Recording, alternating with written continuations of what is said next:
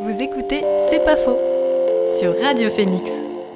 Cela fait maintenant plus de 40 ans que les premiers ordinateurs personnels ont été créés et qu'aujourd'hui tout le monde est familier ou presque avec l'informatique. Aller sur internet, répondre à des mails, travailler au jouet, tout ça est devenu notre quotidien. Mais derrière cela se cachent beaucoup de choses qu'on ne connaît pas ou que l'on ne comprend pas.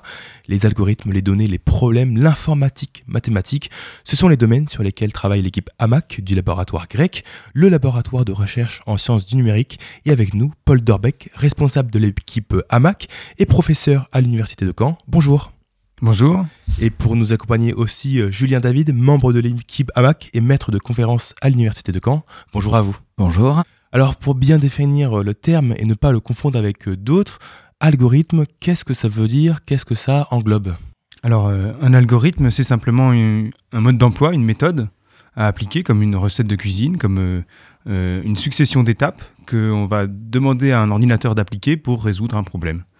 Si, je peux ajouter, euh, à la différence de l'informatique, l'algorithmique est une discipline. Enfin, les algorithmes en soi existent quasiment depuis l'invention de l'écriture. En tout cas, dès les premières traces d'écriture chez les Babyloniens, sur des tablettes d'argile, on retrouve euh, des descriptions de méthodes qui paraissent aujourd'hui encore très modernes dans leur style de rédaction et qui sont clairement des algorithmes.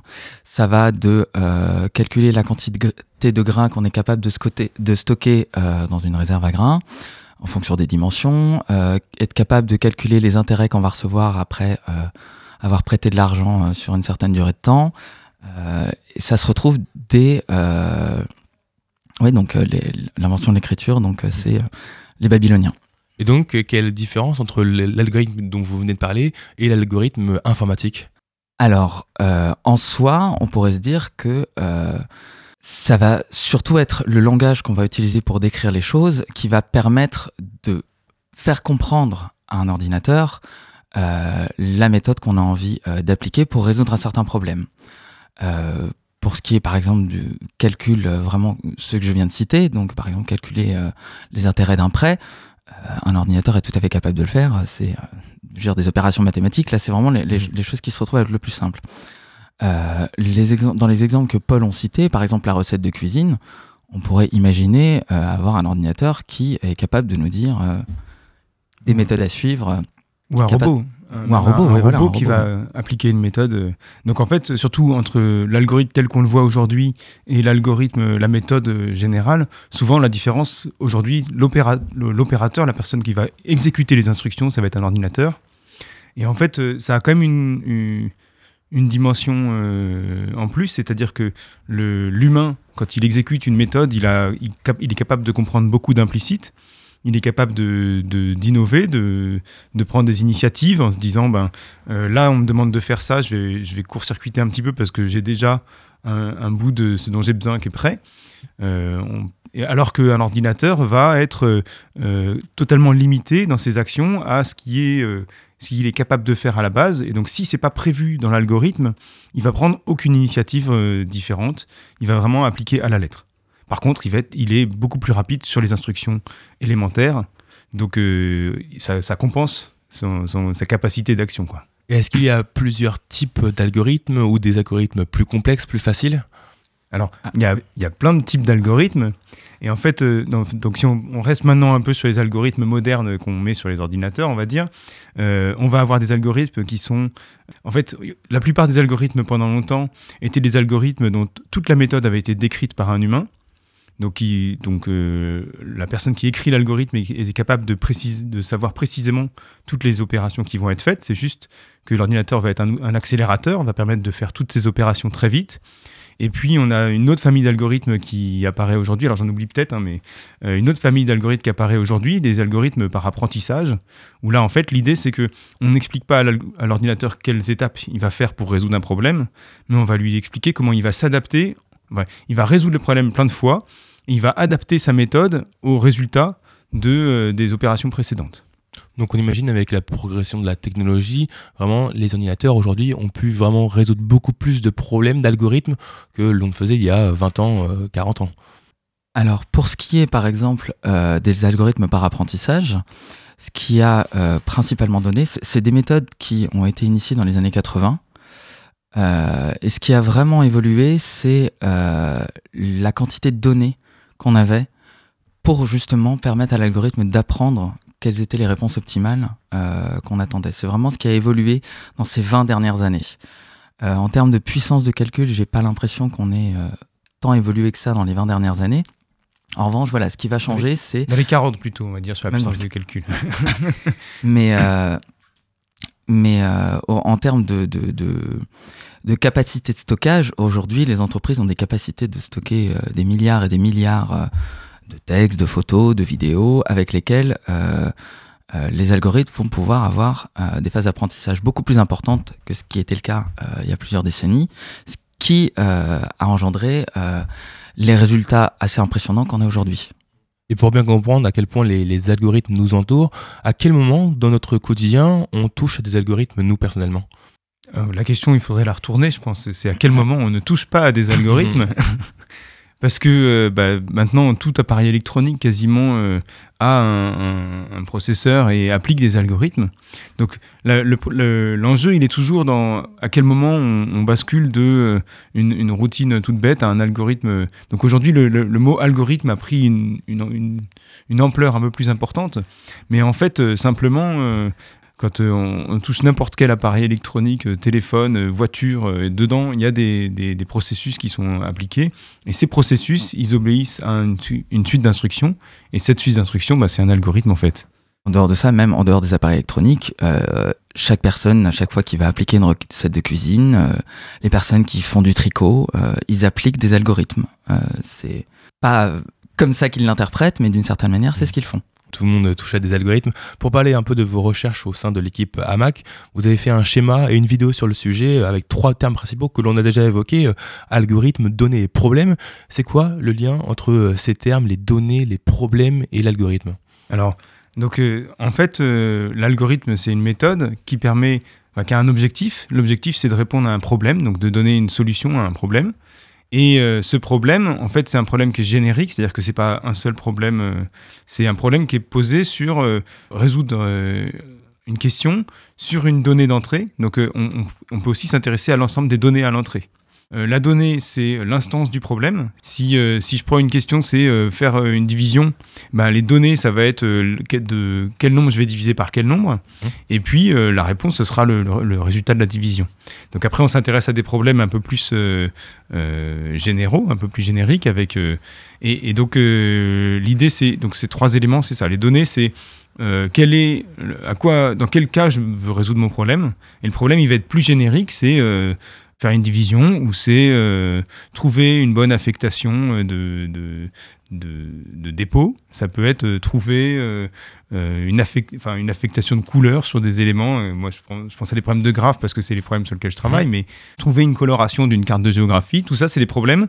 Et en fait, la, donnée, ça va être la carte, ça va être le, support sur lequel on veut résoudre les problèmes. L'objectif du schéma, c'est que presque toute personne qui fait de la recherche en informatique s'intéresse à un problème sur un, ensemble de données ou un type de données et va chercher des bons algorithmes pour euh, résoudre ce problème efficacement. Et nous, ce qui va nous intéresser, c'est de s'abstraire un petit peu de ça pour dire je m'intéresse plus à un problème spécifique ou à un mais mais je vais me prendre vraiment une famille assez large et je vais étudier cette relation entre la donnée, le problème et les les algorithmes, parce qu'il n'y a pas qu'un seul algorithme pour résoudre un problème, et les algorithmes qui vont traiter ça euh, comme des objets euh, mathématiques sur lesquels j'ai envie de décrire, de comprendre euh, des, fonctionnements intrinsèques aux objets. Ça paraît un peu compliqué, mais dans les détails, sur quel genre de données vous travaillez?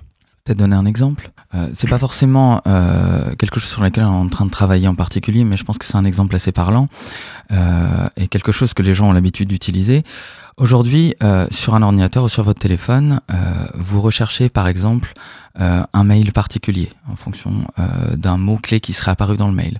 Ou alors sur une page web, vous cherchez à quel endroit apparaît un mot-clé. Donc le problème est le suivant, vous avez un texte, vous avez un motif, en l'occurrence un mot, une phrase, que vous cherchez à l'intérieur de ce texte, où se trouve le mot dans le texte. Donc voilà le problème. Euh, depuis euh, les années 60, on a eu une centaine d'algorithmes qui permettent de répondre à ce problème. Donc différentes méthodes qui vont euh, chacune parcourir le texte de manière différente et qui vont être plus ou moins efficaces suivant les types de textes qu'on va lui faire lire. donc par exemple, dans mes travaux de recherche, le genre de choses que je vais faire moi, c'est de me fixer sur un ou plusieurs algorithmes qui se ressemblent en particulier et de me dire, bon, bah, ces algorithmes-là, quand est-ce qu'ils sont efficaces, quand est-ce qu'ils ne sont pas efficaces. Et pour ça, je vais surtout m'intéresser aux propriétés sur les données. C'est-à-dire, je vais regarder les données et je vais me dire, là, quand, si je change un paramètre sur mes données, sur mon texte, est-ce que ça change le comportement de mon algorithme? Est-ce qu'il devient plus efficace? Est-ce que ça ne change rien? Et je vais essayer d'identifier ce qui, sur mes entrées, mes données, va changer le comportement de l'algorithme. Vous avez parlé euh, d'inspiration. Est-ce que euh, vous, vous, vous inspirez d'anciens algorithmes pour résoudre des problèmes ou est-ce que vous en découvrez tous les jours de nouveau Alors tous les jours non. Euh, typiquement dans le domaine que je viens de citer, il y en a déjà une centaine, donc euh, je pense même pas qu'en plus apporter un 101e algorithme soit nécessairement très utile. Euh, Il y a vraiment effectivement à avoir deux aspects. C'est tenter de découvrir, enfin de, de comprendre l'existant, déjà pour essayer de comprendre dans quel cas utiliser un algorithme plutôt qu'un autre, en fonction des données qu'on a en entrée, et comprendre l'existant dans le but de l'améliorer et de concevoir un nouvel algorithme. Les deux existent et euh, j'ai envie de dire que les deux nous intéressent en soi. Euh, donc euh, si on arrive à obtenir quelque chose qui n'avait pas été encore découvert en comprenant le fonctionnement de l'ancien, on est très content. Mais en soi, le simple fait de mieux comprendre, c'est déjà une réussite en soi. Est-ce que ça veut dire qu'il y a des algorithmes qui datent de, plusieurs euh, décennies qui peuvent encore nous aider aujourd'hui à traiter des informations, à traiter des, un nombre de données conséquent qu'on connaît aujourd'hui avec euh, l'amplification d'Internet et tout ça? Alors oui, enfin il y a des algorithmes dont on, en fait même on étudie des algorithmes qu'on utilise, qu'on continuera d'utiliser des fois, euh, simplement pour mieux comprendre pourquoi ils marchent bien. Parce que des fois on a des, des méthodes où on se dit le problème est difficile, les algorithmes qu'on a devraient pas bien marcher, où il y a des, situations, des instances, des données sur lesquelles euh, ils marchent pas bien, mais de façon euh, pratique, souvent sur plein d'entrées, plein de données d'entrée, ils marchent bien et on a envie de comprendre ça. Donc du coup, on travaille sur ces mêmes algorithmes qui sont potentiellement de vieux algorithmes.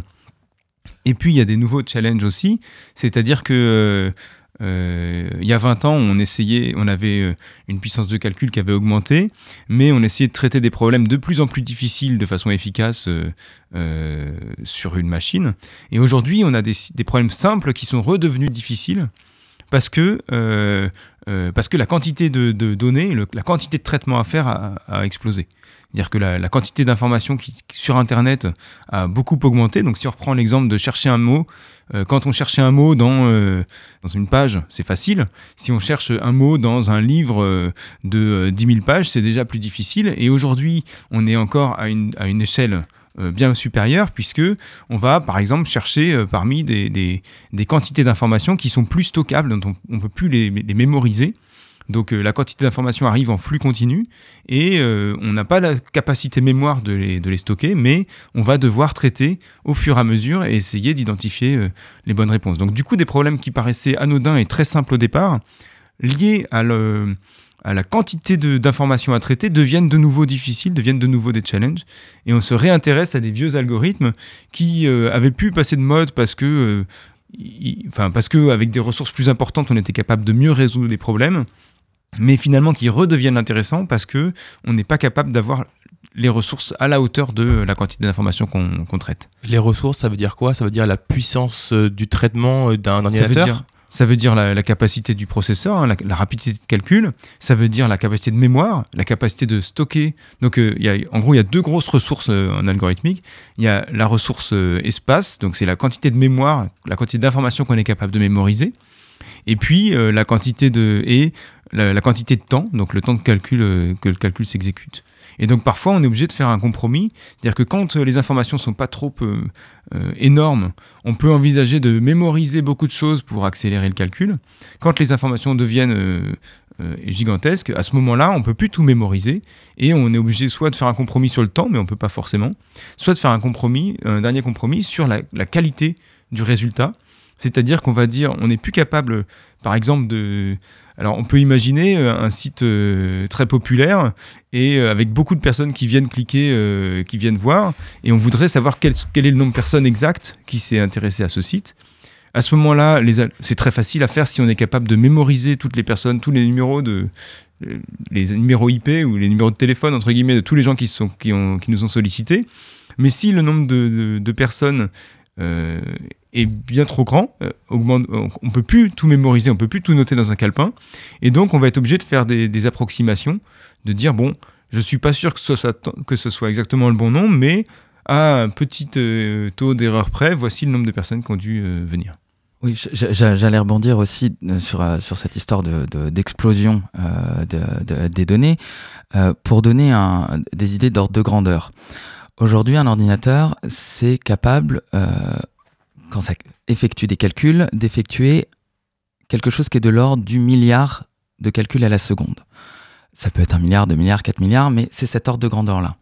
Si aujourd'hui vous avez euh, une quantité de données euh, sur lequel il va falloir effectuer, je ne sais pas, par exemple, un milliard de milliards de calculs, ça signifie que votre calcul se fait en un milliard de secondes. Et là, on passe sur 32 ans. Donc, on a besoin, enfin, il n'est pas réaliste de se dire qu'on va réussir à effectuer ce calcul dans un temps raisonnable. Donc, il va falloir ruser, soit en séparant le calcul sur plein d'ordinateurs, mais là encore une fois, ça risque d'être très coûteux, soit en essayant de rechercher des réponses approchées, mais qui vont être plus rapides à effectuer. Avant de continuer, je vous propose de faire une petite pause musicale. On écoute ensemble Olélé de Fakir sur Radio Phoenix.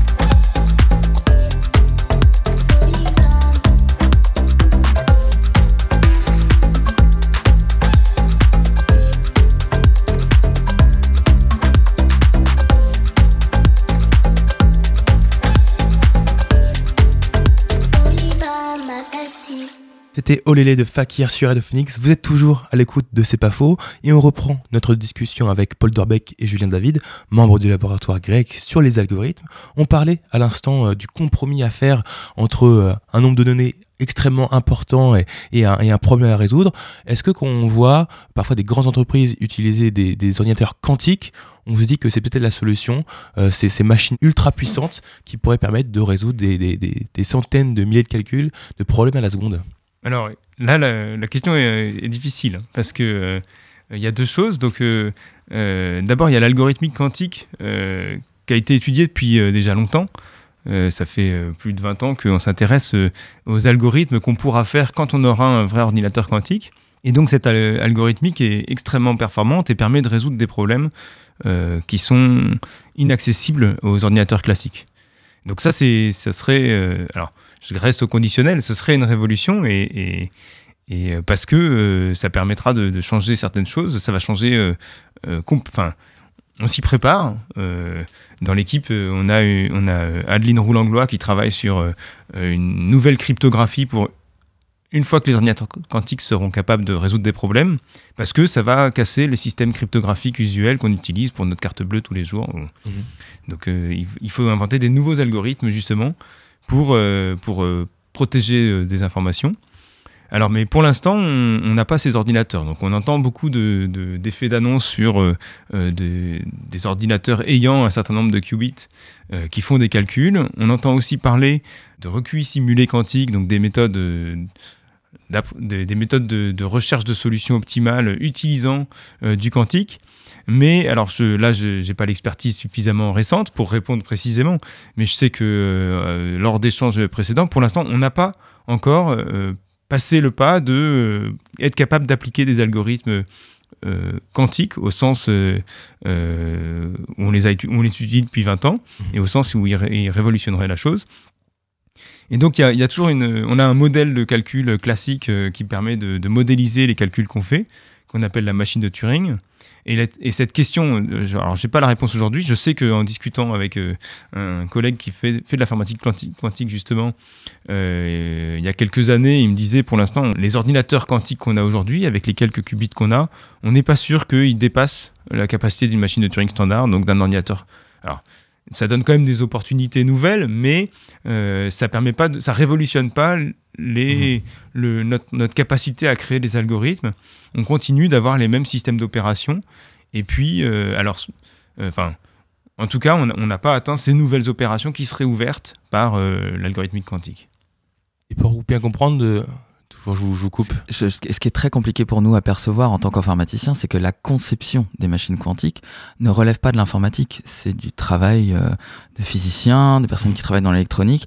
Donc on a extrêmement du mal à voir euh, et à se projeter euh, sur dans combien de temps euh, les ordinateurs quantiques vont devenir une réalité applicable dans l'industrie et bah, typiquement de, de, de, casser les systèmes de sécurité actuels. C'est extrêmement complexe pour nous parce que enfin on, on, est comme le Kidam, on n'a pas plus d'expertise que le Kidam sur, sur, ce point de vue. Est-ce qu'il y a un manque de communication entre les physiciens du coup et les personnes qui travaillent sur les algorithmes pour créer une, une relation entre eux? Non, je pense pas que ce soit un manque de communication. Je pense que c'est un, problème de, enfin, c'est de la recherche. Mhm. Donc, euh, les physiciens euh, définissent un modèle, ils disent euh, il faut qu'on fasse ça comme ça, et ils créent l'objet. Et puis après, on essaye d'utiliser l'objet. Donc, on n'a pas forcément, enfin, pour l'instant, on n'a pas les capacités techniques pour maintenir les qubits dans le bon état suffisamment, etc. Donc, ça, ça, fait que techniquement, il y a des, des problèmes de mise en œuvre. Enfin, donc, il y a encore un, un, saut à, franchir, un, pas à franchir. Euh, pour bien comprendre, vous travaillez avec, euh, avec quels outils ou plutôt quel logiciel pour, euh, pour faire vos recherches? Alors, ça va être décevant, hein, mais on, travaille beaucoup avec des, des, feutres et des tableaux, des papiers et des crayons pour réfléchir sur comment fonctionnent mhm. les algorithmes. Ensuite, on fait des petites implémentations en général.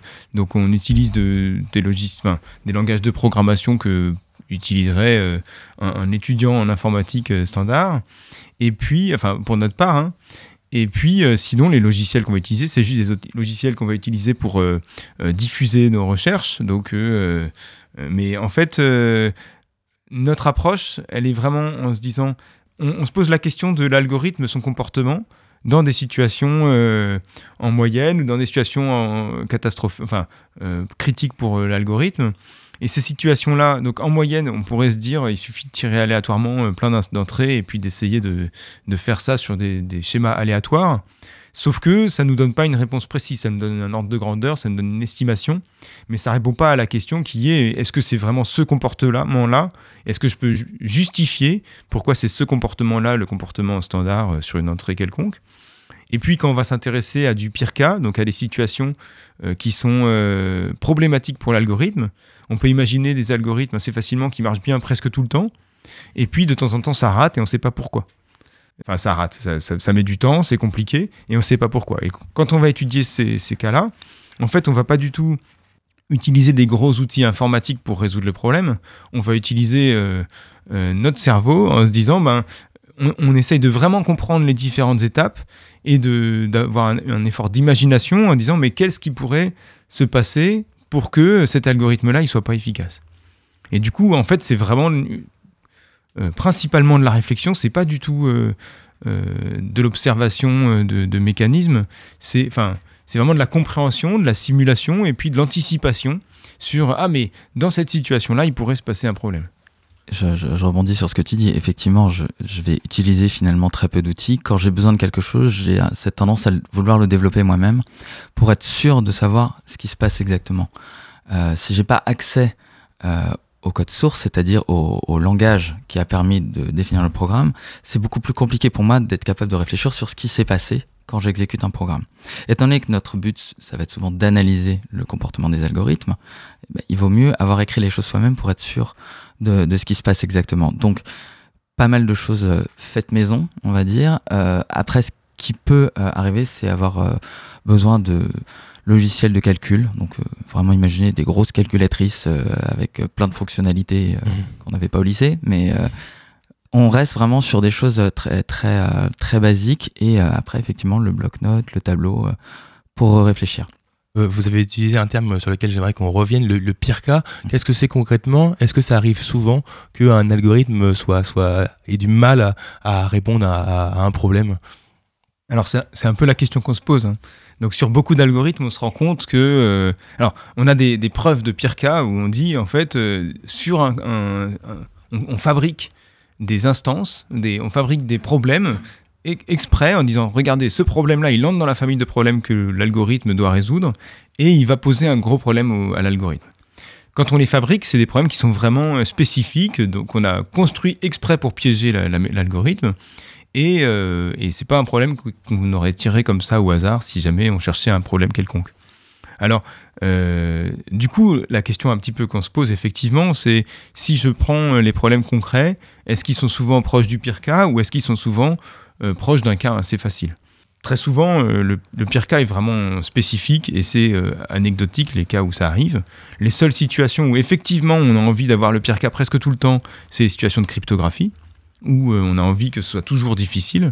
Mais, euh, alors pour prendre un autre exemple, moi j'ai travaillé avec euh, Laurent Simon qui travaille sur un problème en particulier, le problème de, satisfiabilité de formule booléenne. Donc c'est un problème, ça paraît impressionnant comme ça, mais c'est un problème qu'on utilise beaucoup pour modéliser d'autres problèmes en informatique.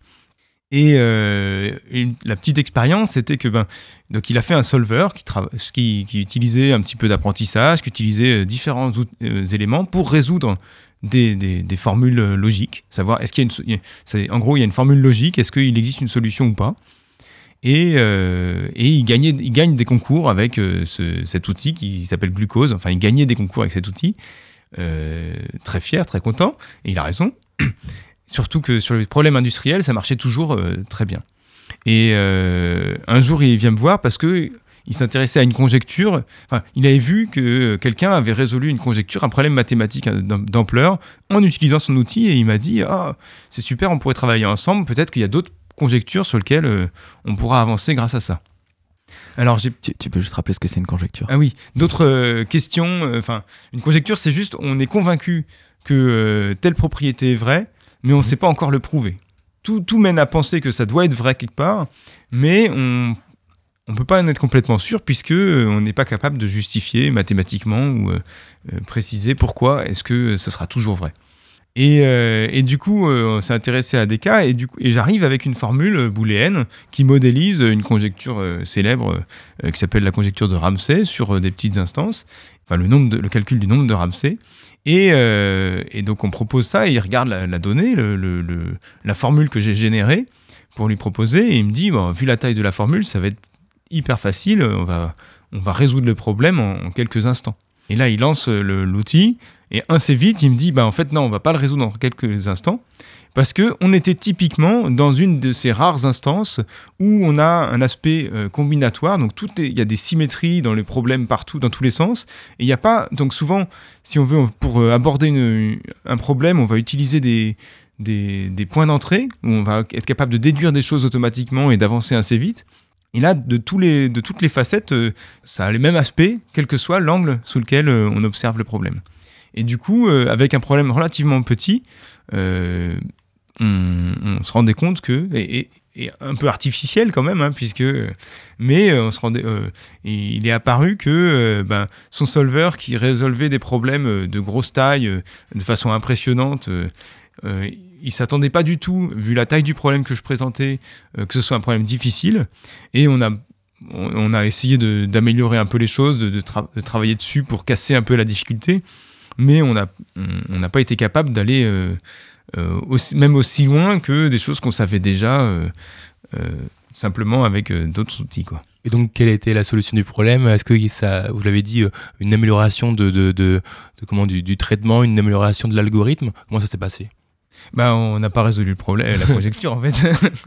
en fait, euh, ce qui s'est passé, c'est que donc la question c'était ah tiens peut-être qu'on peut utiliser cet outil pour euh, pour améliorer nos connaissances sur une certaine euh, sur cette sur la question. On s'est rendu compte que cet outil ne nous aiderait pas. C'est pas le bon outil. Mmh. Moi, je voudrais revenir concrètement je suis un peu curieux de savoir à quoi un peu ressemble le quotidien d'un chercheur concrètement, euh, à quoi un peu ressemblent vos journées? Vous avez parlé, donc euh, voilà, vous arrivez un, matin, vous prenez vos blocs-notes et puis vous vous penchez sur, sur un algorithme. Comment ça se passe? Est-ce qu'il y a des journées types euh, dans, dans, la vie d'un chercheur? Je peux, je peux répondre. Il y a l'aspect qui, qui, un peu atypique qui est qu'on on fait d'une certaine manière plusieurs métiers à la fois. On est enseignant-chercheur. Ce qui veut dire qu'il y a des périodes de l'année où on va être très concentré sur les enseignements certain nombre de choses à préparer, de choses à corriger, de l'administration à faire. On peut euh, être responsable d'année, responsable de euh, l'IUT, responsable de diplôme. Enfin, on va être occupé par un certain nombre de tâches. Et sur ces périodes-là, euh, la recherche, on va avoir tendance à la faire sur le temps libre, enfin dans les dans les trous dans l'emploi du temps. Mmh. L'approche du printemps et de l'été, on a beaucoup moins de cours, et c'est là où on va pouvoir avoir des longues périodes sur lesquelles on va pouvoir se poser, soit à plusieurs, soit seul effectivement, et là euh, vraiment prendre toute la journée pour se poser devant un tableau. Ça nous arrive à tous, je pense, euh, d'être euh, assis sur une chaise à regarder un tableau blanc et à ce qu'il se passe pas grand chose pendant un certain temps, avec les bonnes journées et avoir des moments où ça se débloque et on commence à rédiger. des journées décevantes où, où ça progresse pas trop, c'est c'est assez inégal justement. Euh, une journée type, euh, je trouve ça difficile à, décrire. pour être un peu positif, quand même, souvent, c'est pas on est assis, on regarde le tableau à rien faire. Souvent, on, a des idées, mmh. on essaye des choses. Alors après, ça marche, ça marche pas. Des fois, ça marche, des fois, ça marche pas. Faut être un peu, euh, faut être un peu teigneux, faut, faut continuer, faut insister. Ça marche pas, ben, je vais chercher autrement. Moi, je trouve que c'est beaucoup plus facile à plusieurs, du coup, parce que quand on est tout seul, on a tendance à se démoraliser un petit peu en se disant ah ben euh, mon idée elle marche pas, qu'est-ce que je peux faire, je sais pas. Alors qu'à plusieurs, euh, ben, pendant que quelqu'un expose son idée, se rend compte que finalement elle permet pas d'aller au bout, le collègue qui est à côté se dit ah mais moi par contre ça me donne une autre idée et il rebondit. Donc souvent à plusieurs on avance, euh, on avance mieux, je trouve. Enfin, c'est du ping-pong. Hein. Les idées rebondissent d'un chercheur à l'autre, on, avance comme ça et puis. C'est aussi beaucoup plus agréable d'avoir quelqu'un à exposer à, qui exposer ses hypothèses euh, plutôt que d'essayer de se d'être tout seul et d'essayer de se contredire soi-même euh, pour, pour vérifier si une idée fonctionne. Quand on a un interlocuteur à qui expliquer son idée, on va pouvoir donc expliciter les choses à l'oral ou à l'écrit et euh, voir beaucoup plus rapidement euh, s'il y a quelque chose qui est une bonne piste ou une mauvaise piste. Oui, ça permet d'approfondir aussi. Souvent, on a une idée, et puis euh, en, en verbalisant l'idée, en décrivant euh, l'idée à son collègue. Donc c'est la phase la plus sympa de la recherche. Mhm. C'est le moment où on est euh, plusieurs, on est dans une, dans une pièce, où, euh, et puis on échange sur le problème, on cherche l'idée qui va marcher, on cherche le- le- la, la solution, la, la- la piste qui va nous permettre de débloquer le problème. Il y a tout un tas d'autres phases donc, euh, qui sont très différentes. Il y a une phase de rédaction, c'est-à-dire qu'une fois qu'on a trouvé, qu'on a dit bon, c'est tout bon, à ce moment-là, eh ben, il faut euh, diffuser euh, ce résultat. Donc il faut écrire des articles très carrés, très rigoureux pour, pour expliquer et convaincre surtout n'importe qui seulement sur cette base d'articles que ce qu'on a trouvé c'est juste. Donc ça, ça prend aussi un peu de temps. Euh, et puis, euh, alors il y a une phase en amont qui est de trouver le bon problème. Parce qu'il y a plein de problèmes de conjecture, comme je disais tout à l'heure, qui existent, mais il y en a beaucoup qui sont très difficiles. Donc il va falloir trouver des, des situations un peu plus faciles, trouver des, des, des sous-questions, des, petits bouts du problème qu'on va pouvoir résoudre, afin de petit à petit avancer, grignoter euh, le, le gros problème pour que Mhm. peut-être qu'un jour tout se détricote d'un coup. Et puis il y a toutes les phases autour de tout ça. Donc euh, une, quand je disais on rédige des articles et on les envoie aux collègues pour que eux ils puissent valider notre recherche, bah, il faut aussi relire euh, les articles des collègues pour euh, pouvoir dire euh, bah, ça c'est bon. Il faut aussi euh, aller diffuser euh, dans des conférences. Donc euh, c'est ça reste euh, donc ça c'est juste sur la partie recherche auquel il faut ajouter la partie enseignement, la partie euh, gestion des universités puisque euh, c'est beaucoup les, les collègues enseignants-chercheurs qui travaillent aussi sur euh, l'animation, l'organisation euh, des universités. Donc ça reste un métier très varié. La, la seule difficulté, c'est de ne pas se, se laisser complètement euh, Happé par un une Happé, dimension voilà. ou une autre. Euh, J'aimerais qu'on euh, reparle de, de la phase de, de- de rédaction. Vous avez dit convaincre n'importe qui. C'est qui C'est n'importe qui Et pourquoi est-ce que vous essayez de les convaincre? Alors, l'idée, c'est que bah, pour, pour que. Enfin, si moi je suis convaincu que quelque chose est vrai, ça ne veut pas dire que c'est vrai. Par contre, si j'arrive à le décrire suffisamment bien pour que n'importe. Donc, n'importe qui, je, je reviens, mais n'importe qui qui puisse. euh, qui, qui suive le déroulé et me dise Ah bah oui, d'accord, t'as raison. À ce moment-là, on pourra estimer que c'est une vérité. Quoi. Mais alors là, ça devient très philosophique hein, sur euh, qu'est-ce que c'est qu'une vérité. Mais euh, alors, la question du coup, c'est n'importe qui. Les, les, docu- les publications qu'on écrit, les articles, sont diffusés en général à- à- de façon. Alors, il y a, beaucoup de débats sur euh, le fait qu'il y ait des éditeurs privés qui, euh, qui ferment un peu l'accès aux informations. Mais aujourd'hui, c'est devenu très régulier. euh, oui, que le- les informations soient aussi diffusées sur des plateformes qui sont accessibles. Donc, il y a deux plateformes principales, je dirais, pour les, pour le, en France. Il y a HAL, HAL, qui est un, hébergeur d'articles archivés en ligne, et il y a Archive, qui est beaucoup plus international. Donc, c'est nos deux outils qu'on utilise pour diffuser cette information. Et à ce moment-là, donc n'importe qui, ça peut être toute, personne qui irait lire ça. Bon, après, pour être très sincère, euh, souvent, il faut être un peu spécialisé dans la thématique pour euh, vraiment lire et comprendre euh, les arguments qui sont donnés. Donc, les gens qu'on va convaincre, c'est plutôt des collègues chercheurs d'autres d'autres euh, universités, voire d'autres pays, d'autres continents, euh, qui vont, eux, être travailler sur des, questions proches et qui vont, eux, pouvoir euh, avoir pouvoir vérifier que ce qu'on dit est vrai sans faire un effort trop, trop énorme. Mais, mais néanmoins, ça reste accessible à tous et, et c'est aussi une grande chance, je pense, d'un point de vue euh, euh, sociétal aujourd'hui. C'est-à-dire que pendant longtemps, euh, les éditeurs privés euh, gagnaient beaucoup d'argent grâce à, à ces publications. Aujourd'hui, grâce à, à des, des- des plateformes de publication en ligne comme ça, non seulement euh, il y, a un- il y a un aspect économique euh, un peu plus juste, mais en plus, ça peut donner aussi accès à ces publications à des, à des chercheurs qui viendraient de pays moins bien dotés Mhm. en termes de bibliothèques, etc. Et ça, quand on voyage euh, dans des, des pays euh, moins riches, on constate bien que selon euh, le, le- le canal de communication, euh, on arrive plus ou moins à diffuser vers eux et ils ont plus ou moins l'opportunité de s'en servir.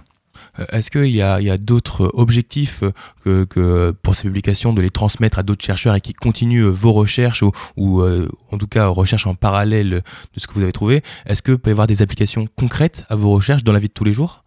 On, on espère bien. alors, en fait, souvent, il y a quand même deux stades. C'est-à-dire qu'on on essaye de. Alors, surtout euh, sur ces, ces thématiques euh, euh, hein, mais il y a un premier stade où on essaye de vraiment comprendre le problème, de s'intéresser de- au problème comme un, vraiment un problème mathématique. Et à ce moment-là, on ne se pose pas la question des applications, parce que c'est euh, souvent les applications, dans, dans une application, il y aura le problème et il y a beaucoup de bruit autour. Alors j'appelle ça du bruit, mais il y a beaucoup d'autres euh, éléments qui viennent interférer avec ce cœur du problème, qui sont pas forcément des éléments très difficiles à résoudre, mais qui viennent cacher le problème sous euh, une couche d'autres choses. Et donc il faut d'une part être capable de traiter ces autres informations et aussi être capable de s'intéresser au problème difficile qui est au milieu. Quoi. Euh, souvent quand on veut progresser sur le problème difficile, ben, on s'intéresse que à lui, on oublie tout ce qui est autour, tout le bruit, toutes les autres choses, parce que ça va détourner notre attention. Et ensuite, dans une deuxième phase, on va imaginer que, alors, soit nous, soit d'autres personnes qui s'y intéressent, vont avoir accès euh, à ces résultats, à ces nouvelles informations, et puis vont faire le lien et vont euh, utiliser ça dans des applications. Alors, par contre, c'est de- des temporalités un petit peu différentes, c'est-à-dire que euh, quand on est en train de chercher à améliorer euh, la connaissance euh, du problème pur, on est concentré dessus. De, temps en temps, ça nous arrive d'échanger avec d'autres collègues qui disent Ah, moi j'ai ce contexte-là, ça me rappelle un peu ce que tu es en train de faire. Et on peut dire, bah, effectivement, et, on peut utiliser ça, et hop, d'un coup, on, arrive à, à appliquer les résultats. Et, mais la plupart du temps, euh, on va diffuser, on va construire, et puis bah, ça peut être d'autres personnes qui disent Ah, ton problème, ça me rappelle quelque chose que j'ai vu ailleurs, et il va aller chercher dans les autres résultats le- le- le- le- l'élément qui permettra d'avancer. quoi. Dernière question, euh, vous avez parlé de, de- d'acteurs étrangers, de chercheurs étrangers. Ça vous arrive de travailler souvent avec euh, d'autres acteurs? Et si oui, lesquels? Euh, oui, bah, par exemple, euh, nous en ce moment, euh, on a- je, je co-encadre avec euh, un chercheur qui s'appelle Loïc Lotte, euh, un jeune doctorant qui vient d'arriver d'Iran, euh, qui est chercheur, qui était à l'origine chercheur en mathématiques. Euh, on a eu euh, des partenariats avec l'Amérique du Sud. euh, On a toujours. On a, on a un jeune doctorant qui vient de partir au Japon, donc oui, on a des, des collaborations à l'international. c'est très courant et grâce justement euh, à, l'amélioration des conditions de visioconférence, etc.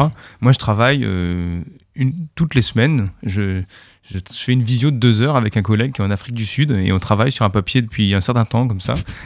Euh, et donc, on- effectivement, il y a beaucoup de, de collaborations internationales. Parce que si on, pour, pour, résoudre- pour répondre à des problèmes qui sont similaires, il y a des gens qui sont à l'autre bout du monde. Donc quand je travaille sur les, des jeux, les problèmes de jeux combinatoires, de théorie des jeux, c'est plutôt avec des gens qui sont au Canada souvent ou euh, un peu au, au Portugal. euh, euh, j'ai des collaborations avec la Slovénie, avec donc oui, c'est c'est très international. Alors c'est c'est difficile de savoir pourquoi en fait euh, quand on travaille sur un même sujet, c'est souvent avec des gens qui sont à l'autre bout du monde, mais euh, mais ça arrive. C'est le cas. Merci beaucoup, Paul Dorbeck et Julien David, d'avoir pris le temps de répondre à nos questions euh, au micro de Renovix. Je rappelle, vous êtes euh, enseignant euh, à l'université de Caen-Normandie et chercheur au sein du laboratoire Le Grec. Merci et bonne journée à vous. bonne Merci. journée. Au revoir. Au revoir. Vous écoutez C'est pas faux sur Radio Phoenix.